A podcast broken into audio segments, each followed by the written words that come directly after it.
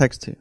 Technological innovation in fields from genetic engineering to cyber warfare is accelerating at a breakneck pace, but ethical deliberation over its implications has lagged behind. Thus argues Sheila Jasanoff in her fresh investigation, The Ethics of Invention.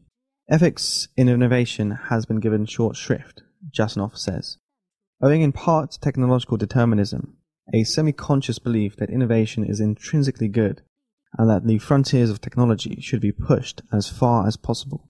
This view has been bolstered by the fact that many technological advances have yielded financial profit in the short term, even if they have proved problematic or ruinous in the longer term. Numerous government and professional ethical advisory bodies tend to have a technocratic orientation that focuses on cost benefit analysis, narrowly constructed, with an emphasis on those factors that can be quantified or assigned market value. Intangibles such as worker morale or the health of communities are often neglected. Jasanoff argues for an entirely new body of ethical discourse going beyond technical risk assessment to give due weight to economic, cultural, social, and religious perspectives. Jasanoff thoughtfully discusses the limits of conventional risk analysis, with its biases in favor of innovation and quantification, and looks at the challenges posed by specific developments in biotechnology genetic engineering, and information technology for surveillance. But the solution to the deep democratic deficit in current technological policy is hard to articulate and harder still to implement, and Jasanoff does not provide a clear roadmap.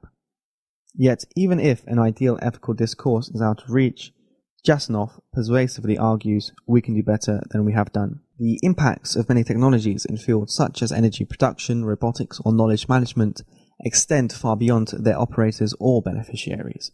So it is necessary to find a way to solicit and consider the views of affected populations. A reliance on technologists alone, the author opines, would be an error because experts' imaginations are often circumscribed by the very nature of their expertise. Some of the most intriguing portion of the book deal with the personally transformative effects of technology.